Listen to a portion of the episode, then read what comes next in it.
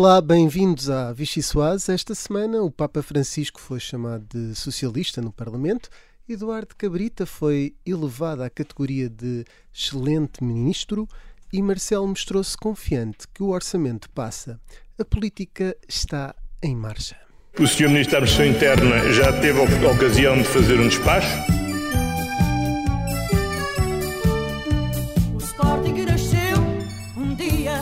Queria dar os meus parabéns ao Sporting Clube Portugal pela vitória na Liga. Eu posso, se me permitir acabar, São 20 anos de espera, mas que diabo, o que é facto é que eu percebo isso, mas houve ali eh, um efeito que é um efeito que não é positivo e que não pode ser replicado no futuro próximo. Eu não vou atirar pedras a ninguém, nem ao Sporting, a quem só tenho que felicitar por ter vencido o campeonato. Independentemente do estádio estar aberto ou não, eu acho que nós assistiríamos na rua exatamente ao que, ao que assistimos. significa que o governo considera que algo não correu eh, posso, bem. se me permitir acabar, eu sugiro-vos, eu posso, se me permitir acabar, se me permitir acabar, se me permitir, e foram tomadas e já lá irei. Mas eu, se me permitir concluir, eu depois responderei com gosto a todas as questões que me queira fazer. Quer dizer é que, quer dizer, quer dizer é que... Mas recebeu, mas recebeu a indicação da PSP. Deixem-me só, eu só consigo responder, devem, eu estou aqui com tempo para vos falar. Por isso quero ser muito claro sobre isto. É evidente que depois de tudo o que aconteceu, houve várias coisas que não correram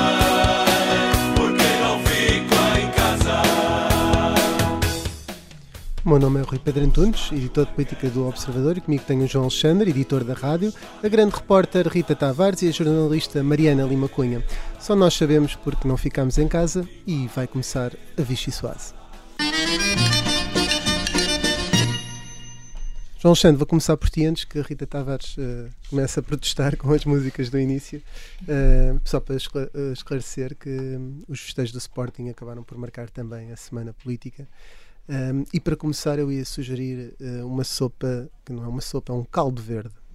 Foi um caldo verde porque verde, verde Sporting, não é? E o verde porque também foi aqui um verdadeiro caldo, eh, que foi quase um caldo entornado eh, por causa dos festejos do- dos adeptos do Sporting. Ninguém se entendeu durante a semana sobre quem é que devia ter feito o quê, quem é que devia ter planeado o quê. A verdade é que houve várias estruturas, a Direção-Geral da Saúde, a Câmara Municipal de Lisboa, como há pouco ouvíamos Fernando Medina, eh, teve de vir dar a cara para dar algumas explicações. Até Carlos Moedas, o, o candidato à, à Câmara de Lisboa, veio também, e até aqui na Rádio Observador, pedir para que Fernando Medina desse a cara depois dessa confusão. Eh, a, Polícia de Segurança Pública também pareceu não se entender sobre isto, eh, a Direção Nacional, o Comando Metropolitano de Lisboa da, da PSP.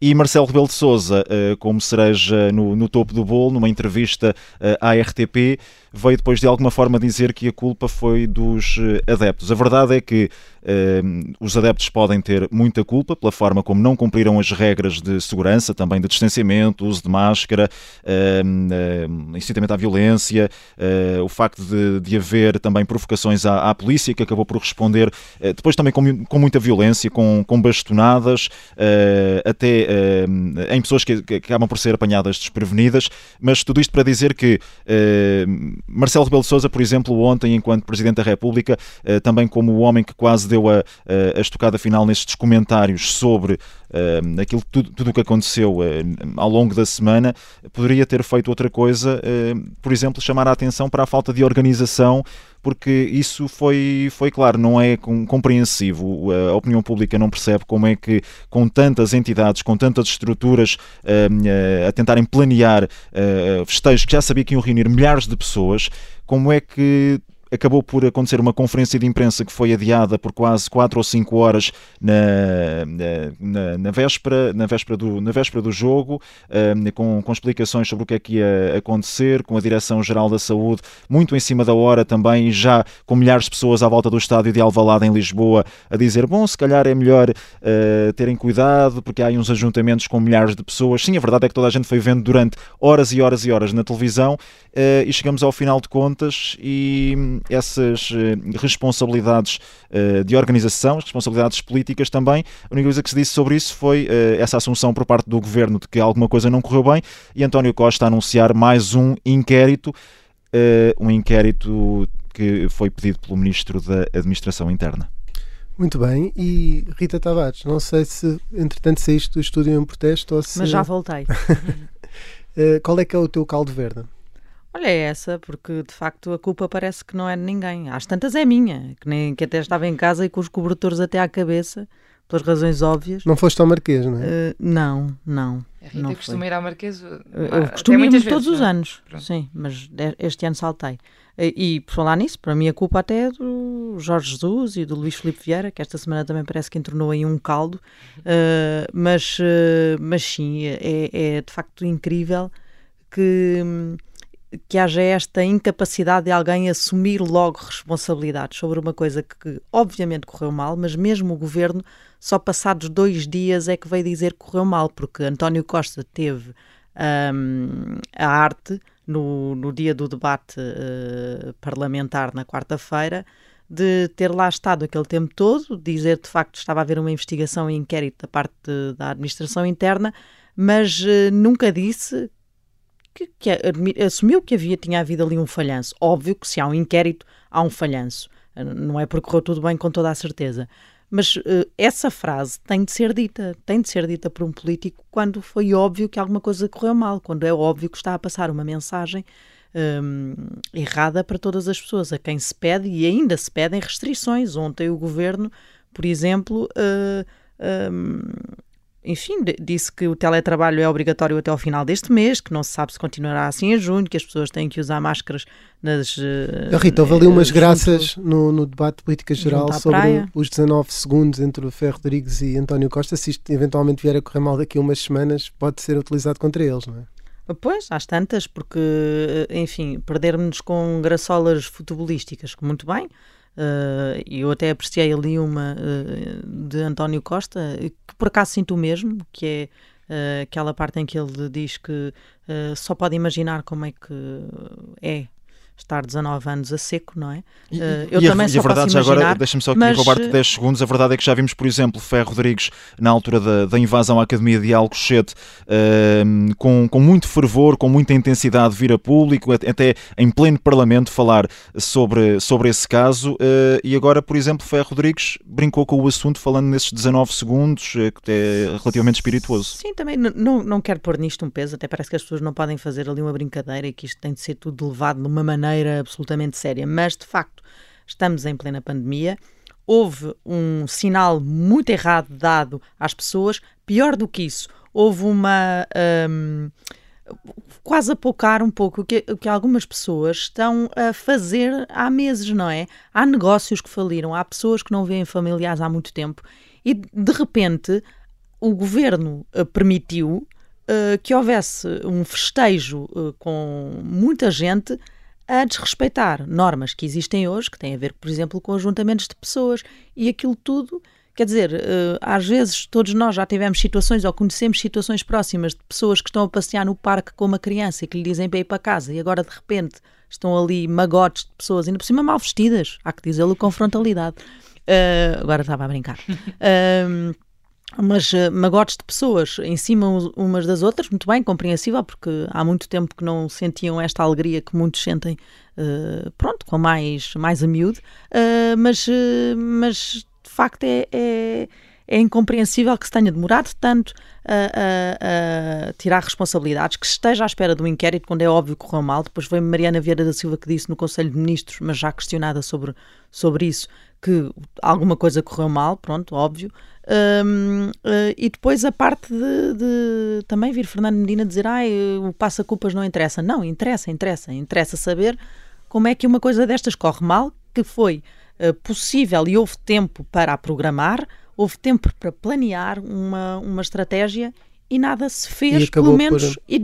não é? Como se verificou na terça-feira. E acabou por, eh, por, por, estar mal planeado e de falhar esse processo. Isto, Mariana, onde vai um, vão todos, já dissemos aqui uma vez. Também queres ir à sopa de caldo verde? Ou ao caldo verde, neste à, caso? À sopa de caldo verde, sendo que é, isto é daqueles casos em que eu posso dizer que vocês estão aí nas piadas futebolísticas e eu que não percebo nada de bola, até eu já sabia que o Sporting ia ser campeão, já tinha sido devidamente informada por quem, por quem sabe mais do assunto, gosto de me manter a par dos temas da atualidade. Mas e, o, no governo não, não, Pois, aparentemente só o governo é que não percebeu que o Sporting estava ali em corria o risco de, de, ser, de ser campeão já, pronto, já esta, esta semana. E, portanto, eu, não, eu o que vejo aqui nesta sucessão de situações lembra-me um bocadinho aquele sketch dos gato fedorento, do qual papel do papel. Agora até me, lem até me lembrei disto também por causa da Câmara de Lisboa ter vindo dizer que não recebeu o e-mail da PSP. É, tipo, qual e-mail? Eh, é, é, é, um bocadinho tudo anedótico. Espanta-me espanta as horas a que a conferência de, as conferências de imprensa das autoridades aconteceram quando nós já estávamos todos a ver as pessoas reunidas. Tipo, ah, é verdade, também, vão também há janela, isto hoje, Vão para a janela, sim. Uh, depois espanta-me o ministro dizer que estava num jantar com um homólogo, acho eu, e que não estava a prestar muita atenção. Porque mesmo, e agora aqui já nem estou a falar do, do que é que são as responsabilidades específicas de cada um ou do, do que é que enfim, são, é o domínio de cada um. Mas eh, acho que há uma responsabilidade geral, nem que seja em termos de mensagem, que não, que não existiu, que já há muito tempo, aliás, os jornalistas já tinham questionado em conselhos ministros anteriores, afinal, o que é que ia acontecer e qual é que era o plano. E não existe, isso não foi, não foi comunicado, pelo menos, ou não foi passado. E isso é uma responsabilidade também que, ou seja, não pode ser só quando se as pessoas se lhes é, são impostos confinamentos, regras rígidas, eh, lá está regras, como a Rita estava a dizer, afetam até negócios e a vida das pessoas, depois não podemos passar o ónus todo para, por isso é que eu também fiquei um bocadinho espantada com, com a mensagem de Marcelo Rebelo de Sousa sobre isto, uh, o ónus todos para os adeptos. Quando o Marcelo Rebelo de Sousa compara, diz que ficou espantado por os festejos não, não correrem da mesma forma que, que eh, em Fátima, por exemplo. Quer dizer, alguém estava à espera que. É que ficassem dentro de um círculo uh, traçado dizer, no, no, chão, um adepto pela de futebol, própria natureza do não, evento. Car Carlos é, Moedas, aqui mesmo na Rádio Observador, avançou com uma, uma sugestão uhum. uh, desse tipo, que era para impedir que tudo aquilo que aconteceu acontecesse dessa forma, uh, marcas no chão. Pois, quer dizer, acho Mas que é, é só anedótico, não acho é? que se subia um bocadinho para o ar não, neste não se assunto. Pode, não, não se é? pode comparar e tratar peregrinos da mesma maneira claro. que, se, que se trata adeptos de futebol. Quer claro. dizer, é para isso que existem planos que são tratados por autoridades que têm supostamente competência para os traçar. Aliás, não é a primeira vez que lidamos. As grandes operações policiais neste país têm muito a ver, às vezes, com o fenómeno futebolístico, sim, sim, de claques a terem de atravessar a cidade, aquelas Mesmo coisas ridículas que uh, uh, uh, bloqueiam a segunda circular à hora de ponta para passar uma claque de um lado para o outro, que é, que é absurdo. Quer dizer, perante um festejo que estava iminente, ninguém achou que, que, valia a pena. Acho que a única semelhança que existe é uma música da Juveléu, que é uma curva belíssima, uma, uma equipa fantástica. Se calhar já paravas, não? O que é que achas, Rui? És a nossa fé, a Força Sporting Ale, é a única fé, referência mais religiosa que existe, também há outras desse género. Uh, Mariana, agora invertendo, indo primeiro a ti e depois à Rita, uma excelente sopa, o que é que te sugere? Mas a única referência que eu ouvi a coisas excelentes esta semana foi ao excelente ministro Eduardo Cabrita. Foi assim que António Costa se referiu ao ministro que, de resto, na oposição ninguém parecia, uh, enfim, uh, aplicar uh, esse objetivo. Isto é. O Eduardo Cabrita voltou a falar-se esta semana, agora a propósito também dos protestos do dos protestos. isto deve ser por eu, de facto, não ser Sportingista, dos festejos do Sporting, assim é que é. Um, mas eh, também já não sei quem é que acha que Cabrita fosse cair assim depois de ter havido uma morte no CEF que responsáveis consideraram tortura. Um, a situação de Odmir, em que há casos em que o próprio governo diz que há ali situações que não, não respeitam sequer os direitos humanos mínimos. Um, e, portanto, a mim, a mim o que me espanta é não só, enfim, a sucessão de, de casos, como as reações do próprio ministro, não é? Ou seja, eu lembro-me bem do, da conferência de imprensa em que Eduardo Cabrita ironiza dizendo bem-vindos à luta pela defesa dos direitos humanos, depois do caso do CEF, uh, que até se podia aplicar também ao caso do Odmira, não é? Um, e desta vez ficou sem atacar o CDS por ter pedido a sua demissão e dizer que o CDS é um partido náufrago e tal. Acho que são temas tão, tão sérios e até envolvem, lá está, em alguns casos, direitos humanos, que é uh, preciso um bocadinho mais de seriedade e às vezes até também de de humildade e de meia-culpa. E, e, o próprio Presidente da República falta, é? parece é? derrotado neste tema, ou seja, Sim. Marcelo Rebelo Sousa já deixou uh, algumas pistas. De... CEF, Exatamente. Sim. Já deixou algumas pistas sobre aquilo que, que gostaria eventualmente que fosse feito, mas, por exemplo, até na entrevista uh, que deu à, à, à RTP, uh, eh, dá a entender que já não há nada a fazer, que já deixou as mensagens que tinha a dar e que, entretanto, uhum. bom, é António Costa que tem de decidir. Também não quis dizer que era excelente ministro e há outra coisa aqui, é que Marcelo já percebeu que vai perder esta guerra Ele pode ter o poder todo presidencial que quiser, mas se Costa quiser continuar a manter lá Eduardo Sim, Cabrita. E aqui fala sempre aquela referência que Eduardo Cabrita é amigo de escola de António Costa e etc. Mas eu acho que convinha que António Costa, ou seja, quando António Costa diz no Parlamento que Eduardo Cabrita é um excelente ministro e depois a seguir até faz umas graças com a iniciativa liberal, convinha perceber porquê, ou seja, qual, qual é que é de facto, não sei se o Primeiro-Ministro tem alguma defesa mais a fazer da ação do Ministro, eh, em que é que nós estamos a ser injustos com o Ministro, porque eu não, com esta solução de casa, acho que é um bocadinho difícil de, de justificar, só quem está lá dentro é que sabe, não, não tem esse pedido legítimo. Não? é? São 24 sobre 24, só quem está lá dentro é que sabe. As tuas amizades. Tem, ok, uh, Rui P. Mas para não nomeia para sair, certamente. O António C não está a nomear o, o Eduardo, o C para Eduardo sair. C. Tem afinidade. Rita Tavares, o que é que é a tua excelente sopa? Tem a ver com o ministro Eduardo Cabrita? Não, também? olha, a Mariana já disse tudo, portanto eu agora vou variar. Obrigada, eu achei Rita P. excelente, eu achei excelente a audição de Luís Filipe Vieira uh, na Comissão de Inquérito ao Novo Banco no Parlamento esta semana, uh, como Presidente do Conselho de Administração da Promo Valor. Um, achei, achei excelente. Excelente porque aquilo é divertido, mas não devia ser, portanto... É tão divertido é como jogar ao é jogo da divertido. forca? É, é um bocado, quer dizer... Um, alguém que, que, que, que, vai para ali, que só a muito custo admite que aquele não é o único património que tem, que afinal tem mais do que um palheiro, não é? Que isso das imparidades não percebe nada, tenho outros negócios, tenho uma boa reforma, vivo bem. Quer dizer, fazer pouco uh, do Parlamento, se calhar não é a melhor maneira de, de se uh, apresentar perante uma comissão de inquérito. E fazer pouco dos portugueses, diria que ainda menos uh, seja uma coisa que, que, que interessa às pessoas, não é? E que seja boa até para Luís Filipe Vieira. Achei excelente que ele se tivesse mostrado assim de forma tão clara um, o que verdadeiramente representa. Um, enfim, e, e, e, e, vamos ver uh, mais para a frente como é que sairá de todo este processo, porque de facto. Ficaram bem os deputados na, na fotografia, Rita. Uh, Fala-se muito da intervenção da Mariana Mortágua e, da Cecília. Meirelles. Sim, mas quer dizer, eu acho que. Vamos lá ver, se me pusessem lá a mim, eu também faria boa figura, porque não é para achar que sou pior do que as deputadas que citaste, mas, mas à partida qualquer pessoa faria boa figura com alguém que vai para o, para o Parlamento para. Não sei, eu para nem durante sei qual 99% é... do tempo uh, estar a pedir ao advogado para lhe dar indicações Também sobre o que fazer, fazer de tonto, não é? Um fazer que não sabe vida. nada dos seus negócios, sim, exato. Fazer de, que não sabe nada dos seus negócios, que não sabe nada do que se anda a passar, que é um desgraçado, um pobre coitado que tem. Ok, tenho mais do que um palheiro.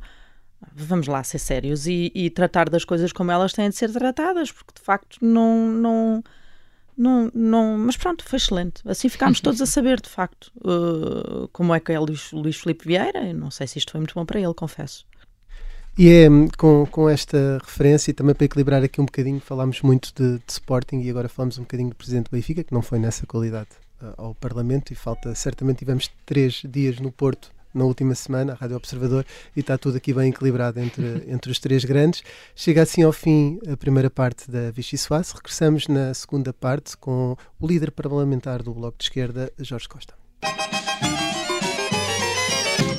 Ora, bem-vindos à segunda parte da Vichy Soase. O nosso convidado de hoje é deputado e dirigente do Bloco de Esquerda e é também atualmente o líder parlamentar do, do Bloco de Esquerda, da bancada do Bloco.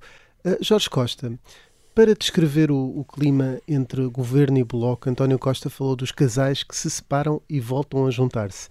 O bloco vai usar a convenção para anunciar um divórcio litigioso ou para dizer que há hipótese de reconciliação? Bom dia. Uh, não é caso de divórcio, nem é caso de reconciliação. Uh, o debate de um orçamento do Estado é sobre grandes opções políticas Uh, e sobre compromissos. Uh, e isso o, foi o que o Bloco de Esquerda disse ao Partido Socialista durante o, a negociação orçamental passada, para, no orçamento para 2021, nomeadamente definindo objetivos muito claros, que, que são para nós condições para uma resposta capaz às dificuldades que o país atravessa no contexto da, da crise económica resultante da pandemia. E é necessário também outra coisa, que é que o governo cumpra uh, os compromissos anteriores. E, portanto, uh, há, um, há, dois problemas aqui. Há um de credibilidade da negociação, na medida em que o governo falhou a cumprir uh, medidas que tinham sido acordadas com os partidos de esquerda e com o Bloco de Esquerda em particular no orçamento para 2020. E no orçamento para 2021 recusou-se a incluir aspectos essenciais para nós uh, e que são essenciais para o país. Por isso mesmo, por haver o tal problema de credibilidade e de confiança das negociações anteriores, é crível que nesta próxima negociação uh, do orçamento haja essa, enfim, essa hipótese de reconciliação, havendo esse historial para trás? O orçamento do Estado vai ser negociado com, pela parte do Bloco com, as, com os mesmos critérios com que negociámos o anterior. Uh, os problemas que então enunciámos não se encontram resolvidos. E o que a vida demonstrou foi que precisamente eles eram essenciais, as questões que nós levantámos naquela altura. Uh, o, a evolução da crise económica, a evolução das dificuldades sociais, Uh, demonstrou que as, que as, propostas que o Partido Socialista recusou, as propostas do Bloco do, da negociação do orçamento anterior, eram importantes e necessárias. Em algumas delas, o, o Partido Socialista até chegou a, a, ter que mudar de posição ao longo do, da, da execução orçamental. Uh, estou a falar, por exemplo, da questão das, dos apoios sociais, em que o Governo anunciou com altas parangonas que uh, estava a criar uma nova prestação capaz de responder e de, de salvaguardar que a maior parte das pessoas uh, com fortes quebras de rendimento ficaria acima do limiar da pobreza. Nós avisámos que isso não ia acontecer com a, plata, com a prestação que estava a ser criada e foi isso mesmo que sucedeu e o, o Governo foi até obrigado a corrigir de modo muito insuficiente, apesar disso, a, a corrigir a sua proposta. A mesma coisa pode dizer-se no caso do novo banco. Toda a chantagem e todo o susto que o governo procurou uh, instalar sobre a questão da, do novo banco, ao dizer que era uma bomba atómica que estava a ser lançada sobre o sistema financeiro, etc., está agora uh, à vista de todos que não, que não, não tinha consistência. Deixe-me só interrompê-lo, até puxávamos a essa questão do novo banco, só queria aqui mesmo clarificar nesta fase uma coisa muito simples, é, já percebi que o Bloco vai para a negociação, porque se vai com, pôr condições para a negociação é porque aceita ir à, à negociação.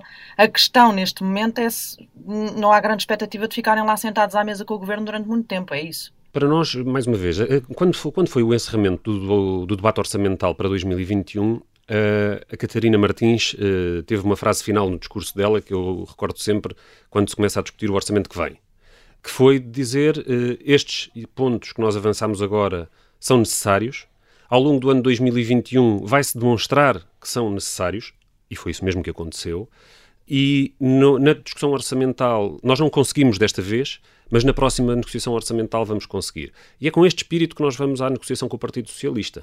Uh, a, a, evolução do país deu-nos razão, deu-nos razão no novo banco, deu-nos razão na saúde, deu-nos razão na, nos apoios sociais, deu-nos razão na precariedade uh, e na insuficiência da legislação laboral e da necessidade de alterar. Isso quer dizer que uh, a realidade, ao dar, como diz o Jorge Costa, uh, razão ao Bloco de Esquerda, leva a que o, Bloco parta com mais força também para essas negociações que estão aí por diante? Evidentemente, as pessoas sabem e o Governo sabe que nós tínhamos razão.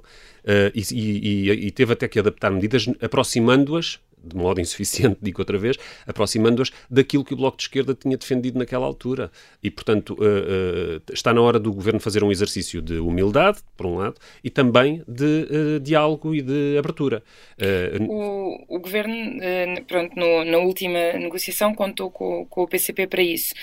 o Presidente da República, ainda ontem, em entrevista à RTP, dizia que acredita que este orçamento provavelmente vai ser aprovado com o mesmo apoio que teve o anterior houve agora aqui uma, um desentendimento a propósito da lei das grandes opções. Acha que isso deu um mau sinal ao governo ou o PCP vai continuar ao lado de António Costa para o que der e vier? Bom, eu não, não, sou dirigente do PCP e não, não, não, não, vou fazer nenhum comentário acerca das minhas expectativas pessoais sobre a forma como o PCP há de conduzir a negociação orçamental.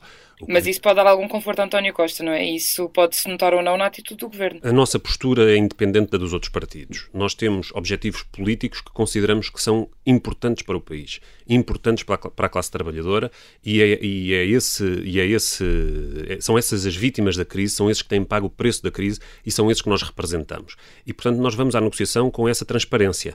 Na negociação anterior, se toda a esquerda tivesse sido firme, teria sido possível, quanto a nós, eh, fazer alterações importantes na legislação laboral. Teria sido possível impor ao governo eh, uma, uma prestação social consistente que garantisse que ninguém ficava para trás e que ninguém ficava abaixo do limiar da pobreza no contexto da crise e no contexto das restrições à economia. Todos os indicações, todos os indicadores que temos sobre uh, intenções de voto, sobre uh, expectativas políticas da população, são a de que, uh, digamos, o status quo é, eleitoral se mantém basicamente inalterado desde as eleições legislativas e, portanto, aqui do que se trata é de ter sentido de responsabilidade e coragem para medidas a favor das pessoas, para garantir a estabilidade em torno de medidas de proteção de quem está mais vulnerável sobre esta crise, em torno de medidas de transparência e de exigência sobre o sistema financeiro. Às vezes também há maiorias variáveis e vimos na questão dos apoios sociais. Um, há aqui uma ideia, às vezes, no governo e no próprio PS, que o Bloco de Esquerda, quando é conveniente, também dá, ou negocia, conversa, pelo menos, com o PST. Isso acontece e tem acontecido de forma mais frequente. Não, o Bloco de Esquerda não faz negociações com o PSD. A nível parlamentar não conversam para eh, consertar posições quando acontecem estas chamadas coligações negativas? O termo coligação negativa é um termo estritamente antiparlamentar, não é? Podemos ultrapassá-lo. É, é, um, é um termo antiparlamentar. É negativa, é, negativa, é negativa para o governo, na verdade. Exato. Pois, mas quer dizer, mas a Assembleia da República não é o governo e, portanto, uma, uma maioria que se forme na Assembleia da República é apenas a Assembleia da República a funcionar. E, portanto, uhum. quem quiser, quem tiver respeito pelo sistema parlamentar que nós temos eh, e não defender outro diferente, eh, não deverá qualificar dessa forma as decisões que a Assembleia da República soberanamente toma e livremente toma. As, não há negociações entre o Bloco de Esquerda e os partidos de direita. O que há é que, em momentos particulares, tem havido uh, votações em que coincidem as posições uh, do, do, Bloco de Esquerda e de outros partidos da oposição. Um, Mas não sim, tem um cordão sanitário à digo... volta do PSD, não é? Falam com eles e, e, consertam algumas coisas, ou não? Não tem acontecido isso? Não, nós não fazemos concertação de posições com a, com a direita, como lhe digo. Há um... Mas isso seria só a democracia a funcionar? A concertação de posições, Sim. mas é que nós não precisamos de concertar posições com o, partido, com o PSD. Sucede, eh, por exemplo, agora na questão do novo banco. A, a, a necessidade de se conhecer o, as contas do novo banco para autorizar uma injeção. O Bloco de Esquerda também, eh, aliás, o Bloco de Esquerda, eh, essa posição do PSD vem na sequência do que o Bloco de Esquerda tem dito ao longo de tanto tempo. Deixa-me avançar para aí para o não banco. Preciso, não foi preciso negociar nada para o PSD ter esta posição, simplesmente tem-na. E, portanto, há uma maioria na Assembleia da República, muito expressa, neste sentido. O que tem sucedido, pelo contrário, já agora só para terminar, é que, é que é, muitas vezes o PSD afirma posições, estou-me a lembrar da questão das carreiras dos professores ou da questão da, do, da descida do IVA da eletricidade, em que parece que há uma maioria na Assembleia da República a favor de uma medida positiva para as pessoas, mas na hora da verdade e do voto o PSD já lá não está. E o PSD recuou em algumas dessas matérias. De facto, queria avançar agora para a questão do, do novo banco. O Governo já deixou claro que não quer fazer depender do, do Parlamento uma nova injeção no, no novo banco. O tema vai voltar a ser uma linha vermelha para o Bloco de Esquerda no próximo orçamento? Está muito claro para toda a gente que nem foi uh, cumprido, o Tribunal de Contas já o disse. Uh, o que está no próprio contrato em matéria de fiscalização e acompanhamento das decisões tomadas pelo Conselho de Administração do novo banco ao longo do tempo, uh, nem o dinheiro que está a ser colocado nestas injeções é uma contribuição dos bancos, mas é sim receita fiscal que está a ser dirigida para ali, e portanto são os contribuintes que estão a pagar aquilo que o Primeiro-Ministro chama as prestações que os bancos entregam uh, para liquidar o empréstimo. Portanto, os contribuintes estão a pagar, uh, a gestão foi, uh, foi descontrolada e não foi acompanhada devidamente pela parte pública, e finalmente a terceira conclusão que está à vista de todos é que esta injeção não se justifica sequer para cumprir as exigências europeias, porque as exigências europeias foram alteradas no contexto da pandemia. E hoje o BCE exige rácios de capital mais reduzidos do que aqueles que exigia anteriormente, e aqueles que são hoje exigidos pelo BCE, o novo banco já cumpre. E, portanto, não tem necessidade de qualquer injeção o que faz com que esta, esta nova injeção que o governo se prepara para fazer seja um bónus pago ao novo banco mas este é um bónus pago pelo governo ao novo banco, que o novo banco utilizará para aquilo que bem entender, mas mas que não será para, certamente para cumprir rácios europeus. Uma das coisas de que se fala é do interesse do novo banco na aquisição do BIC, e portanto é disso que nós estamos a falar quando falamos de uma injeção uh, adicional, uh, no caso do novo banco. A coisa é tão escandalosa que já temos no Parlamento, e não vejo que isso também seja uma coligação negativa, mas já temos no Parlamento os próprios partidos de direita, que foram os grandes obreiros da, desta catástrofe do novo banco no momento em que optaram pela resolução do banco em, em 2014.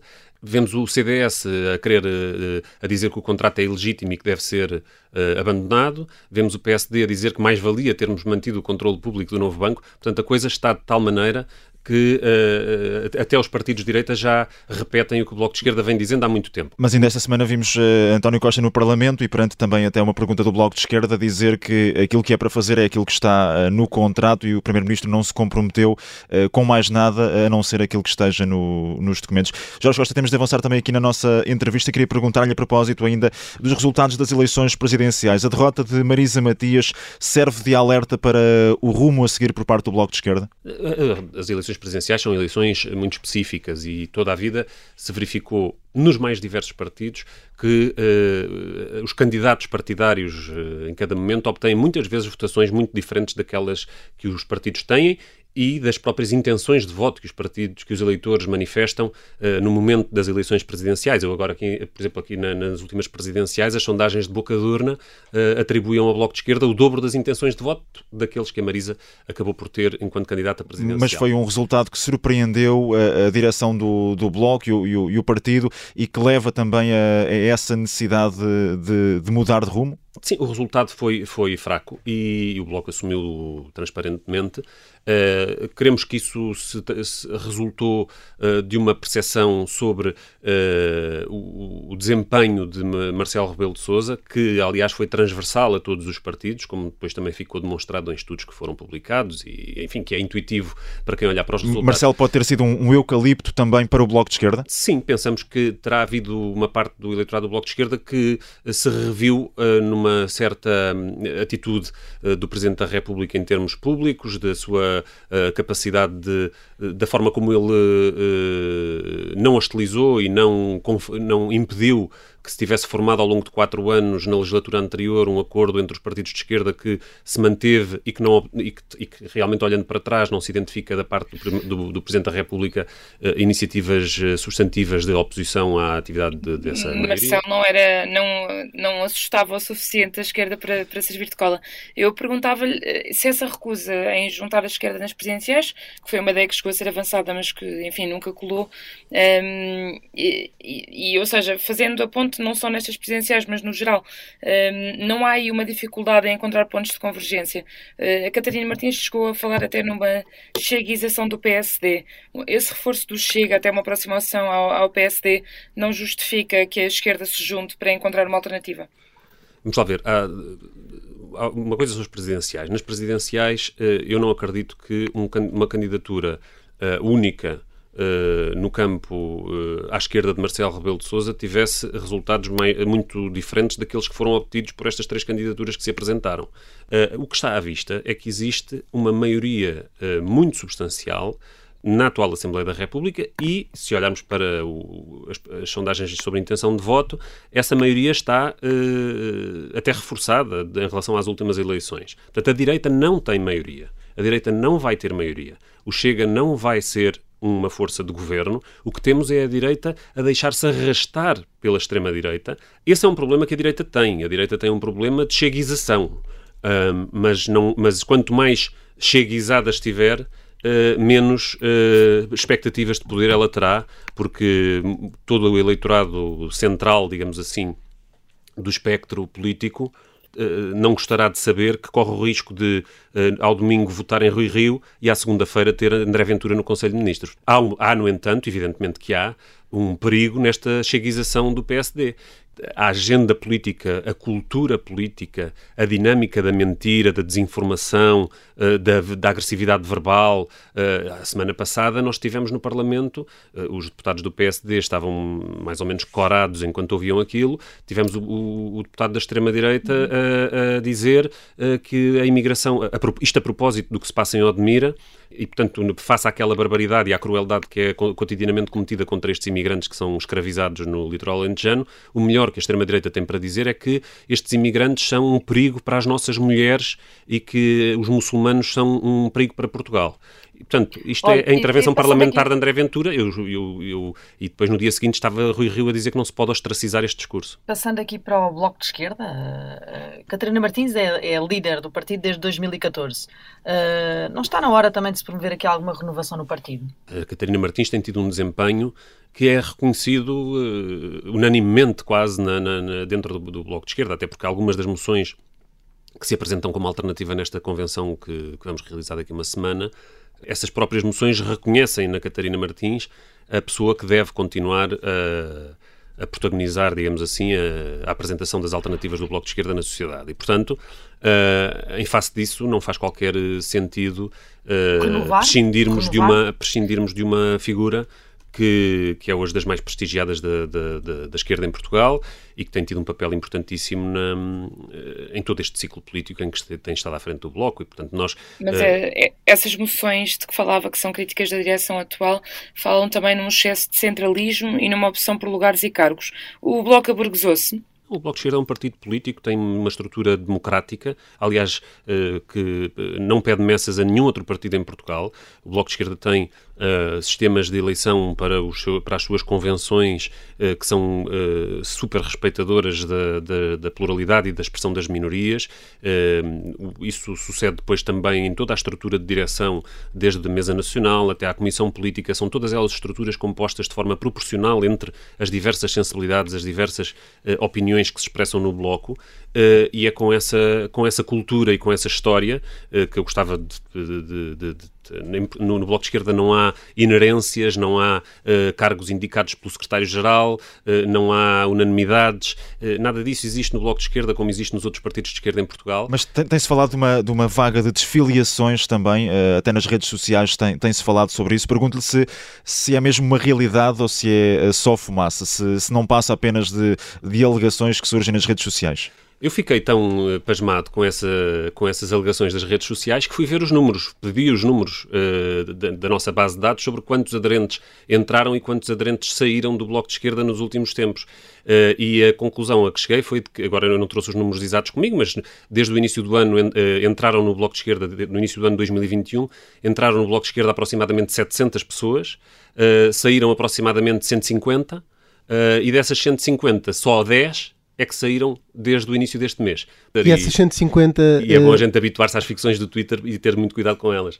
E, e, essas 150 é um número muito elevado face ao período homólogo do ano anterior? Uh, tem essa ideia, não? Não, é precisamente em linha.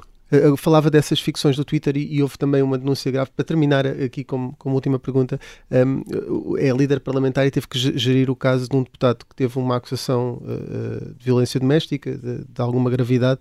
Um, como é que geriu isto e se acha que o Bloco uh, geriu bem isto? Ou se, como acusam também algumas pessoas no Twitter, de alguma forma tentou uh, encobrir a situação? O Bloco de Esquerda uh, reagiu como tem que reagir em qualquer caso, em qualquer acusação como esta. Uh, a pessoa que, que, que, se queixou na altura foi acompanhada por militantes do Bloco que encaminharam para uh, as instâncias que dão apoio a pessoas vítimas de violência doméstica. No, o Bloco olhou para este caso com o mesmo respeito pelas alegações de qualquer vítima, como sempre, todas as vítimas têm que ser ouvidas, todas as vítimas têm que ser respeitadas nas suas alegações, mas não, o Bloco de Esquerda não é uma polícia de investigação, nem é um tribunal. E, portanto, e o Twitter também não é. E, portanto, a, a única forma de, de, de, apreciar um crime tão grave como este que está em cima da mesa, que é um, um crime que dá pena de prisão, uh, é fazê-lo na justiça. Porque não poderemos dar como culpado uh, e prescindir uh, da presunção de inocência quando se trata de um crime desta natureza. Não temo que, eh, desculpe só agora, eh, repito que tinha dito que era a última, mas uh, não temo que o facto de Luís Monteiro deixar de ser candidato à Câmara Municipal de Gaia, que seja visto exteriormente, embora não seja esse o objetivo do Bloco, como uma espécie de assunção de culpa ou de que há alguma coisa ali. O que o Luís Monteiro nos comunicou foi que mantém todas as responsabilidades partidárias que hoje tem, mas que não se sente, em função de tudo isto que aconteceu e que muito prejudicou a imagem dele e a própria imagem do Bloco, porque mesmo uh, os danos deste tipo de, de, de coisas uh, permanecem, mesmo quando elas depois são refutadas, essas, uh, uh, em face dessa situação, o Luís Monteiro achou que não tinha condições para uh, se pôr numa posição em que poderia ser instrumentalizado como forma de ataque ao Bloco. E, portanto, tanto no caso da candidatura autárquica como no caso da Convenção e dos futuros órgãos do Bloco, o Luís prescindiu de, de, se candidatar a qualquer deles, mantendo, e não, não, não, desse ponto de vista não se dando como culpado da, daquilo que vem, que vem sendo acusado nas redes sociais, mantendo as responsabilidades atuais. Muito bem, uh, uh, saímos de um tema pesado para um segmento que temos que é um pouco mais leve, que é o carne ao peixe, em que uh, desafiamos o, o convidado a escolher um, um, prato, tem que escolher o carne ao peixe. vamos então a isto. Jorge Costa, é jornalista de profissão, preferia colaborar com o Avante ou ter um contrato precário na RTP? Eu preferia ter um contrato precário na RTP porque sou de outro partido e não gostava de trabalhar num, no jornal do PCP, sou do Bloco de Esquerda. Mas, e além disso, eh, valorizo imenso o serviço público de rádio e de televisão. Penso que ele precisa de um grande reforço, de preferência sem precariedade. Quem preferia, eh, preferia levar como convidado à convenção do Bloco de Esquerda? António Costa ou Pedro Nuno Santos? O, Bloco, nesse aspecto, convida o Partido Socialista e, portanto, qualquer deles pode lá aparecer. Uh, Sim, o, mas aí era para, intervir. Eu é? sou amigo do Pedro Nuno há mais de 20, há 20 anos, quase 30, há 30 anos.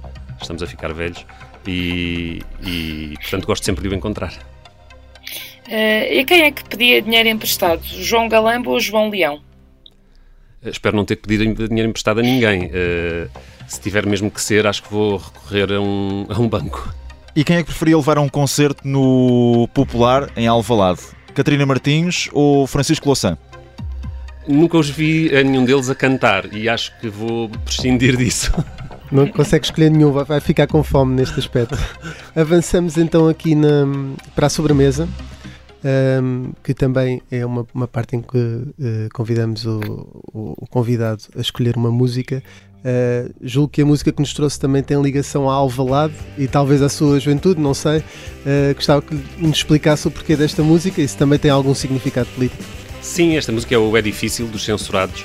Os Censurados são uma banda de há 30 anos, também aqui de Alvalade. O João Ribas, era o vocalista, uma figura mítica aqui do bairro. Eu cresci aqui em Alvalade, que é onde estamos, é onde fica a relação do Observador. E, e, resolvi trazer esta música porque ela representa aquela simplicidade e aquela revolta do punk rock que foi uma parte da, da minha formação enquanto jovem, foi um bocado também o que me, se quiserem, eh, também me levou para a política, essa revolta e essa inconformação com a realidade. Uh, e espero ser fiel a isso até ao fim dos meus dias. E, portanto, uh, escolhi o João Ribas, escolhi os Censurados e uma banda aqui de Alvalade que nunca se conformou também. Jorge Costa, muito obrigado por eh, ter vindo aqui ao Observador e à Vichy Soase. Nós uh, regressamos na próxima semana, aqui é difícil, para a semana ainda será mais porque teremos uma convenção pela frente e a Vichy Soase uh, deverá ser em princípio emitida a, a partir da convenção do Bloco de Esquerda que é já na próxima semana.